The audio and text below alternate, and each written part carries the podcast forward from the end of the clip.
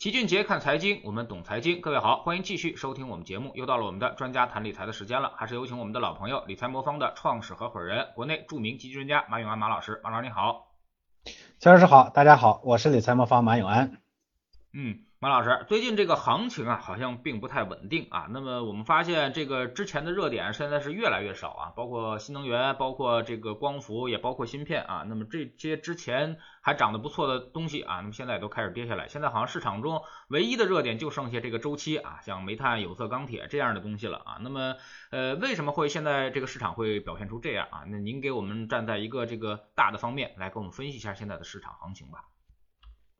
呃，我觉得市场的变动呢，无非呃，其实它就是两个驱动因素，这我们一直讲的说，呃，短期的这个市场变动呢是看资金，长期的市场变动呢看基本面啊，这是一个基本的逻辑。呃，然后呢，在这个中间呢，如果资金和基本面呢都比较平衡啊，变动不太剧烈的时候呢，这个时候呢就是一个结构化行情啊的轮动啊，这个涨一点，那个涨一点，那因为资金呢也不增加是吧？呃，热点呢也不突出啊，也不持续，所以呢就是这个跌下来，那个涨上去，那个再跌下来，这个又涨上去，这是基本上的一个行情啊。从目前的啊，这是一个基本的推推动力力量。那从目前的情况来说呢，从基本面的角度来说，这呢其实是影响最近市场一个最大的因素，因为大家都知道那个呃我们在啊疫情开始前的一九年，当时呢我们的经济呢已经在下滑通道中，当时我们的 GDP 增速呢实际上呢已经已经快要破六了啊，曾经破过六啊，这个也在奔着奔着五的这个方向去。疫情呢一边呢给我们砸了一个大坑，但另外呢另一方面呢这个随着后来的疫情的恢复啊。呃，这个给我们带来一些意外的惊喜。这个意外惊喜呢，包括了就我们的出口的意外的这个复苏占比的这个增高，对吧？呃，这个呢，成为我们的包括后面的这个疫情，为了为了扛过疫情呢，我们在财政在货币上的一些额外的投入，这个呢，使得我们后面的这个 GDP 数据呢，看上去呢就标的很高。那目前呢，呃，在前半年的时候呢，我们的这个 GDP 增速呢，其实已经逐步的开始回到一九年那个轨道上来。啊，连续这个就过去两年的一个平均值呢，其实已经开始下滑下滑了，在。呃，中期的时候，我当时就我们当时做过一个判断，说啊，下半年啊，这个 GDP 增速呢，有可能就会回到啊一九年的那个下下滑轨道上来啊，这是我们当时一个判断啊。那么最近的这几个月的数据，尤其是八月份的数据出来以后呢，大家会看到啊，基本建设投资这一块呢，其实增速呢下滑的非常快，是吧？而啊这个呃消费的这个数据呢，远远不达预期。我一直讲说。疫情之后的短期的恢复呢，其实那确实是个短期现象。真正要看经济是不是彻底恢复了，要看两个。第一个就是民间投资是不是恢复了，第二个呢要看消费是不是恢复了。如果这两个没有恢复，所有的恢复都是假的啊。那目前来看呢，这两个呢其实数据呢都不太稳定，所以基本面呢其实它影响到了市场的投资信心啊，这是一个方面哈。呃，宏观经济领域里头有个基本的逻辑，就是事情当然爆发了以后啊，现在的数据呢开始下滑了，那我们相应的可能会看到一些其他方面的一个补偿啊，这个补补偿呢就包括了这个财货币政策，也包括了财政政策，所以呢我们就要看到这个问题的另一方面，现在市场呢虽然波动，但是没并没有大幅度的向下，但是分化特别特别的厉害。呃，这个分化厉害呢，就是有一些呢，就它就整整个市场的下滑幅度不大，但是确实里头有些品种呢跌得非常非常猛。这个呢，其实就是跟后面的这个呃货币环境，跟后面的呃这个财政呃呃政策跟资助政激励政策呢它有关。因为我们预期啊，因为我们之前的疫情后面导致的货币环境呢相对的宽松呢一直延续到现在。那我们大概的预期呢说，在数据经济数据下滑比较明显的情况下呢，这个。货币呢，说像早期预期的那样大幅收紧，这个可能性呢是不存在的。但是想进一步大幅的放宽也很难啊，这是啊一个。那么真正的能动动力起的，可能就是财政支出呢。财政就是像我们前一段时间呃咱们的这个呃分管呃分管经济的总理所说的是吧？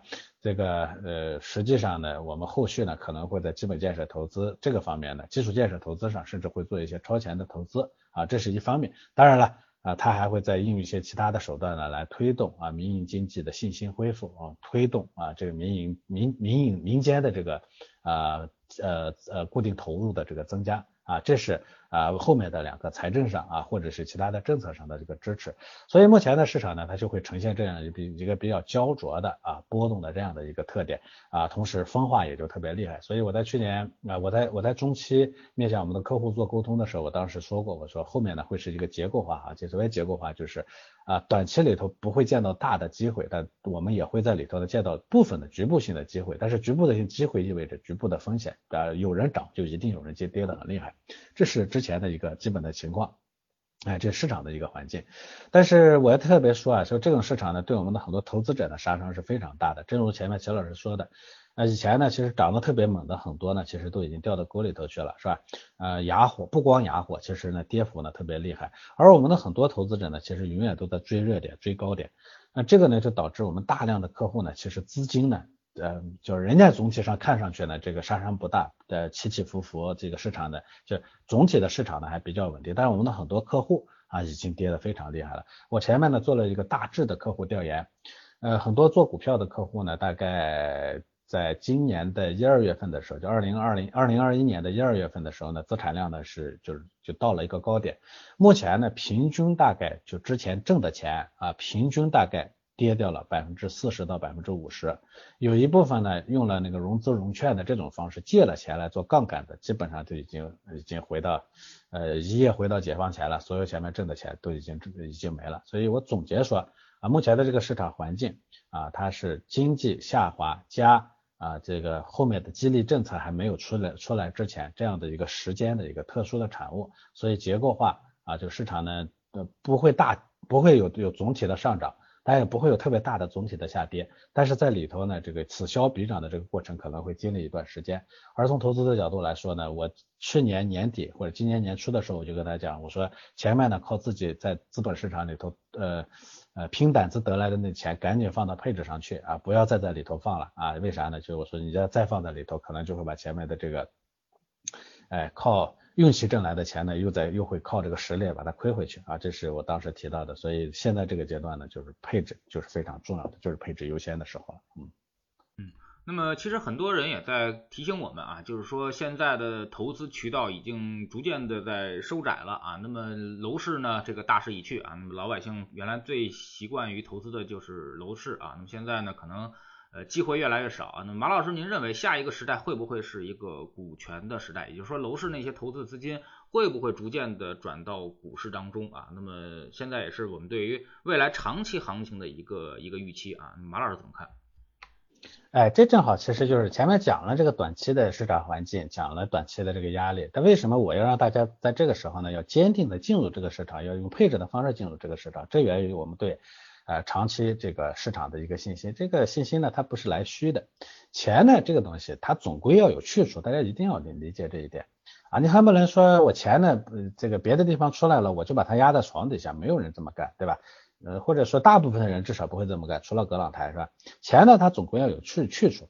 以前呢，大家的钱呢，最大的去处呢，就这么两个，第一个呢，就是放在银行里头吃利息，对吧？第二个呢，就是放在房子以及各种房子的衍生品上。啥叫房子的衍生品？房子大家理解说买了房子了，房子的衍生品是啥？就是以前我们大量的各种信托了也好，这些其实本质上最后钱都是流向那个房子了。所以你从信托上挣到那个钱，其实本质上也是房地产行业给你的钱。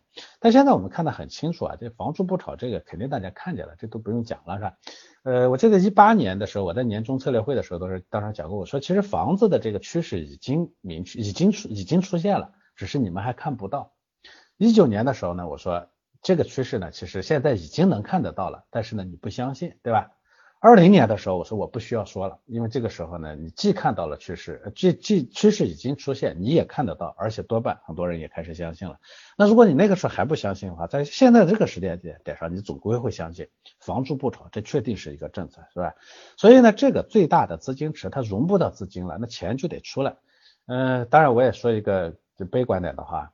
真正淹没在房子里头的那大部分的财富是出不来了啊，这一点上大家有有个有个预期啊。那但是呢，新的资金我还是要有新的这个池子呢去替代，对吧？所以呢，股市它不是好选择，它是不得不做的选择，你没得选，你只能去这地方。那就进入这个市场呢，它就有两种方式，一种呢就是我主动的开始拥抱这个变动，一种呢是我最后被动的被拖到这个变动里头去，就像当年房地产时代一样，有些人呢主动的去寻找机会，他积极的拥抱房地产这个行业，所以买房子、调房子、换房子等等，对吧？有些人呢被迫的拖进了这个市场，到后期的时候不得不啊，因为居住的需求进入这个市场，那后当然后者呢其实就跟前者呢就产生，他做同样工作的人。做了这两个选择的，回回头你看你的家庭啊，你的生活啊，完全不一样，对吧？所以这就是啊，这个股市呢，我说了，它的在未来的它的价值就是不得不做的一个选择。那同样从政府的角度来说，这件事情它也看得很明显，对吧？所以你看我们在加快金融市场的开放，我们在设立北交所，我们在推行注册制等等等等，这个都表明国家呢，它肯定要蓄一个新的池子，让大家把钱放进去。钱就是水，一个池子不行，它就必须得往另一个池子里头容纳。否则的话，那就会出问题，是吧？嗯，所以资本市场呢，它就要吸纳原来每年吸纳的房地产上的资金的，比如说几千亿的这个投资金资金额，它会不停的会会进去，对吧？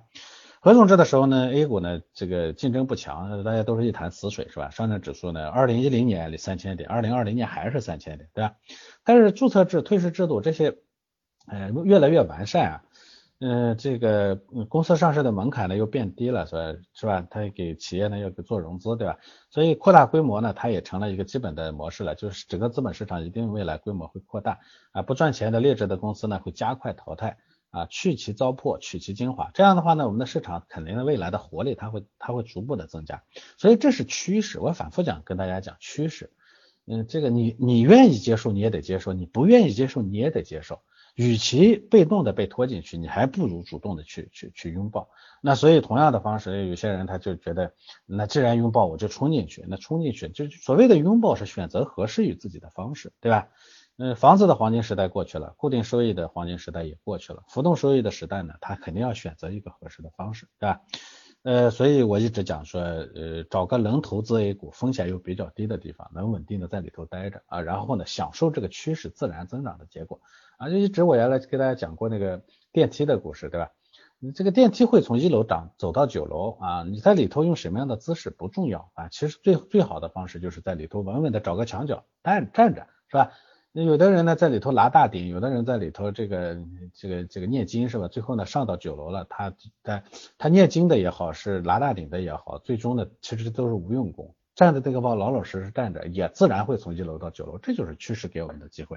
所以您说资金会不会去？那当然会去，我觉得这没得选。而且最近这个情况也特别普遍。我记得我之前呢做过一期节目呢，说到我说很多呃，就当时我们的主持人问我说，呃，这个最近的市场的这个呃这个新开户保证金数量在增加，钱从哪里来？我说我猜呀，多半是从房地产以及各种固定收益信托上来的钱。结果这个节目播完以后，有很多人在给我私信，说我确实都是这种情况。原来房子里头的钱卖掉一套，我就进一部分；卖掉一套，我就进一部分。所以这叫趋势。而那些人其实是掌握了趋势的早期的信号的那一部分人，就跟当年九八年房这个房改以后的第一时间去买房子那些人是一个道理啊。嗯，那么我们发现啊，这个整个市场也发现了一定的变化啊，也就是说我们的机构化时代是逐渐的在增加了，包括我们的公募基金的增长量也现在是二十三万亿啊，那么未来可能还会膨胀啊，那么我估计五六年之后可能到五六十万亿啊，可能都是很有可能的啊，那么这个机构化时代会给我们整个市场带来什么呢？呃，机构化时代呢，它最大的特点呢，第一呢，市场会变得越来越稳定啊，这散户呢，它有个特点就是一窝蜂。啊，所以永远呢不会驱动一个启动一个时代，就是我就说散户呢不会成为一个行情的点火者，但是他他能把这个火呢烧的让你让你控制不住啊，所以这是散户时代的特征。而机构特征呢，它基本上因为它的决策呢相对会比较理性，所以它首先呢市场的这种暴涨暴跌呢会比较稳定啊，所以一般的属于一个长牛的市场，基本上都是机构为主的市场。呃，第一点，第二点呢，它会更有效。所谓有效呢，就是以前散户的时候，这个股票好也罢，坏也罢，罢，反正只要是个股票，总有人炒啊。就像咱们这个一五年的那个市场到后期阶段的时候，什么股票改个名字是吧？一个乱七八糟什么企业改个 P to P，然后呢，这企业呢就一下子暴涨，对吧？你是开玩笑，我原来一直跟大家说的，这个文章和马伊琍离婚了，那个伊犁股份涨停了，类似于这种笑话。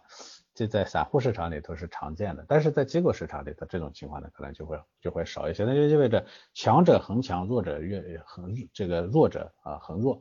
啊，原来呢做散户的时候，你要是一个股票买错了，还死抱着，最终肯定有人那那那不开眼的，总会把它再炒回来，对吧？但是机构时代那可不一定，这东西如果真不值钱，那就是没人炒，一直就变得满地都是仙股。因为香港市场它就这样，对吧？那仙股一大堆，没有人因为它便宜就会去买它，对吧？所以呢，市场的这个分化会越来越剧烈啊，就是好的好，差的差，呃，这个我估计是未来的一个市场的一个常态啊。嗯，现在还有一个问题啊，就是说现在公募基金啊，那么能投 A 股啊，但是呢，A 股也分大盘、中盘、小盘啊，同样呢，每只基金也有不同的风格。最近呢，我们看到是小盘价值啊、中盘价值和大盘价值都在上涨，而这个成长呢，开始出现了一定的一个变化啊。那么理财魔方，你们也是做资产配置的，你们会考虑到这种价值和成长，包括大中小盘的这些呃风格上的一些配置的一些变化吗？呃，我们首先要同认同说这个市场会有各种风格的变化，这确实是市场经常会发生的啊。一段时间里头，按规模来说呢，大盘涨得好；一段时间呢，小盘涨得好。按风格的角度来说呢，一般一段时间大家都去盯这个价值，一段时间呢，大家可能会去盯成长。所以这个呢东西是在变的。那也有很多人说，哎，那既然在变，你是不是应该跟着这个改变？人家哪个好了，你就应该跟着哪个好。理论上是这样说，哎，哪个好我就应该追上哪个。但是投资里头啊，你不能讲说理论上应该怎么样，你要讲你能不能做得到啊，这是基本的逻辑。咱们一个理性的人想讲，想说这个我要有我要有一个亿，我会怎么怎么样，对吧？这个你首先要想你能不能挣到那几个亿。如果挣不到那几个亿呢，你说的一个亿怎么怎么样，那就成了这个呃白日梦，对吧？就成笑话了。那在投资上正好有这么一个逻辑，市场会这样变化。那我们要去要去抓住这些变化的前提是我们知道变化，我们会猜到什么时候变化，对吧？这叫投资里头就叫择时，而这个择时在投资里头是非常非常难做的。我们先不说说这种小级别的就风格贬值啊，或同一个市场里头风格转换的择时，我们先说大择时啊，就是说一个是股票会涨还是债券会涨，这种叫大择时。就这种越大的择时越好做，理论上越细的择时越难做。比如说你说究竟一个。呃，今天这个股票好还是明天那个股票好？这叫特别细的择时，这个大家都知道很难做。那我鬼才才知道明天哪个股票涨得好，对不对？啊，那么从风格的角度来说，它叫中择时。中择时呢，其实这个比前面说的这个大择时呢还要好，呃，这个这个这个难做一些。那大择时就是说股票好还是债券好？哎，那这个这种择时呢，其实在投资上都是极其难做的啊。我们管这种择时呢叫仓位控制，大家可以看一看做仓位控制那些基金经理有几个做的好的。哎，所以这种很难。那么风格的转换呢，其实也是一样的，是非常难做的。那从投资的角度来说，如果这个风格转换的择时非常非常难做，我可能就会选择另一种方式，我们叫均衡配置。我知道总会有大盘涨，总会有小盘涨，对不对？我知道总会有价值涨，总会有成长涨，反正不是这个涨就是那个涨啊。那我既然没有办法精确的猜到究竟哪个涨，我把每个都配一点嘛，对不对？这个叫均衡配置，均衡配置的好处是啥呢？就是任何时候我手里头都不会是都是跌的，总会有涨的。但它的坏处是什么呢？看上去，哎，因为踩中什么了，涨到最好的当然很刺激，对不对？那看上去呢，它就没有那么刺激啊。当然我也说了，看上去什么涨得好的那个你猜不准啊，结果呢，往往是你猜进去的、踩进去的，往往是那个跌涨跌的最快的那个，所以所以呢。这种做法呢，它看上去没有那么刺激，好处呢就是风险控制的低，比较均衡。但是它最终的实现的是啥呢？你追来追去那个可能往往追错，结果连市场的平均收益都拿不到。而这种配置呢，你能拿到这个市场的内在的平均收益，这个平均收益就很高了。因为股市的平均收益率一般都是高于 GDP 增长增增长速度的。GDP 增速呢，就是全民财富增长的速度。你的收益率高过全民财富增长的速度，意味着你在这个社会里头呢是占便宜了的，你的地位是在上升的，所以这叫均衡配置。那我们理财魔方它就是做的均衡配置，是吧？当时推行注册制的时候，我就说市场以以后一定会是结构化行情，对吧？最近的这个分化大家也都看到了，就是结构分化，所以我们均衡配置啊，不会踏空啊，避免单压资产呢导致的高风险。呃，除了 A 股以外呢，其实我们还在还配港股、美股、债券、黄金等等，所以这种大类资产的配齐啊，才能应付各种各样的市场的变动啊。不过呢，我也不是说我配平了以后我也不动，我们其实对大中小盘在内的所有的资产配置比例都在变啊，因为我们的这个组合呢，它是个个性化定制的。呃，打个比方说，如果风险偏好比较保守的，我们可能给它多配一些大盘，是吧？哎，比较激进的呢，那我可能给它配一些波动比较大、收益性更强的中小盘，是吧？所以风格它没有好与不好之分，只有适合不适合你之分。而我们这个配置呢，它就是适合你的啊，所以是这么一个逻辑啊。那你们会考虑整个市场的一些风格变化吗？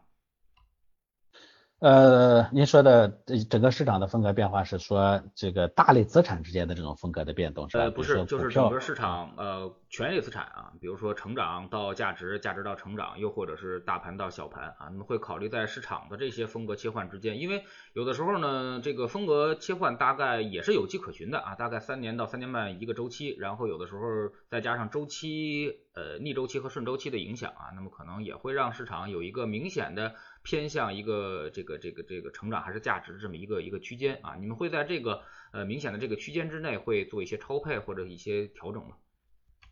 呃，我们的做法呢是优首先要均衡啊，就比如说像陈老师说的这个大盘，拿咱们拿大盘小盘来说，我的配置里头呢永远有大盘有小盘，这叫首先叫均衡。在这个基础上呢，我们也会跟随市场呢去做一些风格上的调整，但是这个风格调整呢，其实就是前面齐老师说的，有一些趋势呢是非常长远的。你比如说我们的历史上。啊，一四年、一二年到一四年的时候，那个大小盘就持续的好，大盘就持续的不好。像类似于这种超长周期的这种啊风格的转换呢，我们是会跟随它去进行调整啊，比例呢会适当的进行调，进行哎多配一点或者少配一点。但是呢。我们不过多的去预测这个这个这个这个情况会不会发生，因为预测过多的发生往往是错的啊。像乔尔前面说的有迹可循，这个有迹可循呢，其实很多时候对中短期的这个变动变化来说是没有的，是很难的。有些长周期的这种迹呢才是可循的。那么好，这种迹既然出现了，它也不会一天消失，它给了我充足的时间，当趋势稳稳的形成的，它给了我充足的时间让我去进行调整。所以大家会在理财魔方的配置里头看到风格的。风格的转换，有时候你看大盘的比例会上升一点，有时候小盘的比例会上升一点，对吧？这种呢是会有的，但是我们不特别的依赖于这一点，还是这个意思。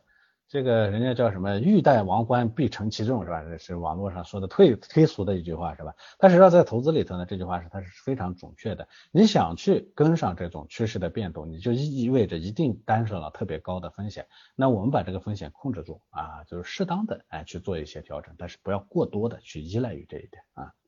嗯，您总是强调可以把家里的大钱放到这个资产配置上来啊，那么但是呢，我们发现就是权益类市场毕竟是在波动的，而且可能。这个回撤啊，甚至也不小啊。那么，即便是我们再均衡，那么可能也没办法避免这个完全避免掉这个回撤的一些风险，甚至呃百分之十啊、百分之十五啊这种回撤还都是很正常的啊。那么呃这些习惯于把钱放在银行的这些投资者，他们怎么敢把大钱放到这个这个权益类市场呢？这个马老师有没有考虑过？呃，其实所谓大钱啊，就是这个是家里头的核心的钱，对吧？对这个钱来说呢，它有两重的要求。我们不是光光讲安全的啊，你光说我这个钱呢就讲安全，那你放在床底下最安全，对不对？你放在银行里头，银行还有可能倒闭了，对不对？所以呢，其实人任何时候不是光讲安全，我们说安全优先，先要确保它是比较安全的。在这个基础上，它还有第二重要求，你得挣钱呀。所以我们说一个人的一个家里头的大钱，它有两重要求，第一个是哎安全。可靠是吧？有底线。第二个叫什么呢？它还要有持续稳定的复利，相对比较高的复利。因为只有这样，它才能确保。因为你家里头的大钱是啥？大钱是你家庭的顶梁柱，是定海神针。大钱如果贬值了，你的家庭就贬值了。你大钱不安全了，你的家庭就不安全了。所以。优先安全，其次要增值啊，这是基本的两个要求。从这个角度来说呢，我说为什么大钱必须得进，有在风险可控的情况下进股票市场、进资本市场，哎，就这个意思。这个你要是把钱呢放在这个放在银行里头，安全是安全了，但是呢它在贬值。这个东西呢，人们说不作为不担风险的风险，其实反而是最大的风险，因为你想贬值这个东西看上去好像不惊心。但是十年前你可以买十斤猪肉的钱，到现在可能两斤都买不了了，对吧？这就是这就是拿猪肉来说，那你的钱都贬到了百分之八十的价成本了。那你再拿房子来说，是吧？十年前、二十年前房子什么价格？现在什么价格？钱还是那几几几分钱，最终呢，它实际产生的价结果不得了的，因为贬值这个过程它是标准的复利，它是每时每刻、每天每每分它都在都都在发生，你一点都挡不了的。所以我说两层。不容失误，要有底线，但是呢，又要保证它的这个哎不被时代所落下的一个合理的收益率。那你说钱放在银行里头，嗯，大家原来都是习惯放银行里头，是因为还有一部分钱，大量的钱放在房子上了。银行的那部分钱是小钱，放在房子上才是大钱。房子那块钱可在稳稳的增值，对不对？这是家里头你能稳坐钓钓鱼钓鱼台的关键。现在房子那块钱呢，增增值就别想了，你能不能出来还是两说着呢，对不对？这时候呢，你再把钱都放在银行里头，你试试看你能不能坐得住。所以我首先不是说这个大家呢要主动的往外边外面去去去去放。我的意思是说，这个事情咱们没办法，咱们必须得进啊，不进啊就是退啊，所以这是第一点。那么从第二个角度来说呢，那既然想要获取一个跟得上市场的这个平均收益率的这样的一个收益，那你就必须得担一点风险。从呃这个这个是个就是我还是回到前面那个话，这叫必要欲戴王冠必承其重，对吧？那你必须得担一点风险，但是这个风险它不是无限的风险。好多人呢一说说反正要进没办法，我那我进股市，进股市那个风险叫无限的风险，人都是有数的，无限的风险最终就是就是崩溃。所以我们一直讲说，一个人其实有他的风险承受能力，你不是说你一点风险担不了，每个人都能担一点风险，有的人呢能担亏个百分之五没关系，有的人呢担个百分之十没关系，有的人百分之十五他也觉得没关系，对不对？就是什么情况下你能担得住，让自己觉得哎没有那么的难受，还 OK 的这种程度。这个风险你必须得担啊，这其实是我们的一个基本的呃基本的逻辑。呃，当然你说确实有人就是极度一点五风险，就是一点亏损都不能承承承，那你确实，那你还放在银行里头也是可以的，对吧？呃，百分之四的收益率呢，跑不过，跑不过，跑不过呗，对不对？那他好过让自己寝食难安，对不对？所以我们呢啊，这把这个收益率呢要做到平均收益，我们要把风险呢控制的让每个人呢适当的哎舒适一点。啊，这样的话呢，最终你会发现我的组合呢是盈利盈利比率呢是很高的，盈利的数据呢其实也不算差。像我们理财魔方大概到现在呢六年，对吧？呃，过去这些年里头呢，一七年大概这个呃呃一七年呢大概九九九点几的收益，一八年呢是这个。亏了百分之一点一八啊，一九年的十六点三，二零年的百分之七点几啊，到今年到现在大概也百分之九左右了，所以这就是一个非常稳定的。所以说这个收益率干不过你的银行理财吗？干不过你的这个银行存款吗？它很可能也干过你的这个自己做的基金投资，就算是干不过，我这上面因为这种稳定性，所以大家都放的是主要的钱，这就叫大钱，大钱放在里头了，它自然是不一样，就是非常简单。呃，去年白酒涨得很猛。假如你有一百万，你说你去买白酒，一百万你敢都买吗？肯定不敢。拿个两三万去买白酒，你就算是翻了个番，也就两三万的收益，对不对？但是理财魔方呢，我最大回撤不超过百分之十五，所以很多人他其实百分之七八十的钱都在我这上面。我挣盈利概率又高，一百万你买我们的智能组合，就算是按照去年七点八八的年收益率，那你最终呢挣的也是八万块钱，对不对？是八万块多还是二到三万多？那显然是八万多嘛，对不对？所以我跟很多人都讲，不要去看那些你拿不到的收益啊，收益率那个跟东西没有跟你没有关系。所谓拿不到，就第一波动太大，你待不住，你只在里头吃一小段，就像那个当年那个招商白酒。他基金经理讲的，他的收基金的收益率当年百分之百，但是呢，他投资者平均的里头呢，只挣了百分之九，啊，就是他待不住，只吃了那一小段。另外呢，就是你不敢把主要的钱放进去，就算是挣了钱了，他也是挣的是小钱儿啊，收益率跟你没关系。你付钱的时候，人家银行商店不认收益率的。你说对不起，我今天买个买个电视，咱们来付个五个点的收益率，银行认吗？啊，商店认吗？肯定不认啊，对不对？你是付出的是钱呀，钱是什么？钱是你的投进去的钱乘以那个收益率，那才是你挣的钱。如果那个收益率呢，根本就不可能让你把主要的钱投进去，你本金就很少，那个收益率高又跟你有什么关系？况且再说一遍，收益率高，你在里头根本就待不住，不要试图挑战自己的人性。所以这是基本的逻辑。这种情况下呢，我觉得放大钱就是一个必然的一个结果啊。所以再总结，这个进这个市场咱们没得选，主动也好，被动也好，你必须得进去。否则，咱们就面临着财富的崩呃贬值啊，就是财富的贬值意味着隐形的社会社会地位的贬值啊，所以必须得进去，这是没有办法的。但是进去以后一定要确保它的安全啊，要把主要的钱放进去，让自己的财富呢不至于啊这个整体上因为贬值而脱离了这个社会的这个正常发展的脚步啊，被落下啊，这是个很可怕的事情。嗯，好，非常感谢马老师今天做客我们节目啊，也是跟我们探讨了这个市场啊，最近市场可能。呃，比较疲弱啊，大家都没什么信心了啊。那么我们也是需要给大家一些信心啊。那么今年我们从第一天啊就开始说，今年是一个防守之年，我们只要做到今年不赔钱啊，或者是少赔钱啊，就已经达到目的了。那么明年啊，经过我们一年的调整之后。明年其实我们觉得市场是大有可为的啊，那么经济周期呢也会重新的开始呃出现适应这个市场的一个情况，所以说呢我们呃还是要像马老师所说的啊，那么坚持我们的资产配置啊，坚持做我们的组合啊，坚持这个在市场里面啊，那么等待这个市场出现呃这个这个上涨的时候啊，我们可以这个在一段行情之内啊，那么赚到我们的这个应有的一个收益。非常感谢马老师，再见。好的，再见。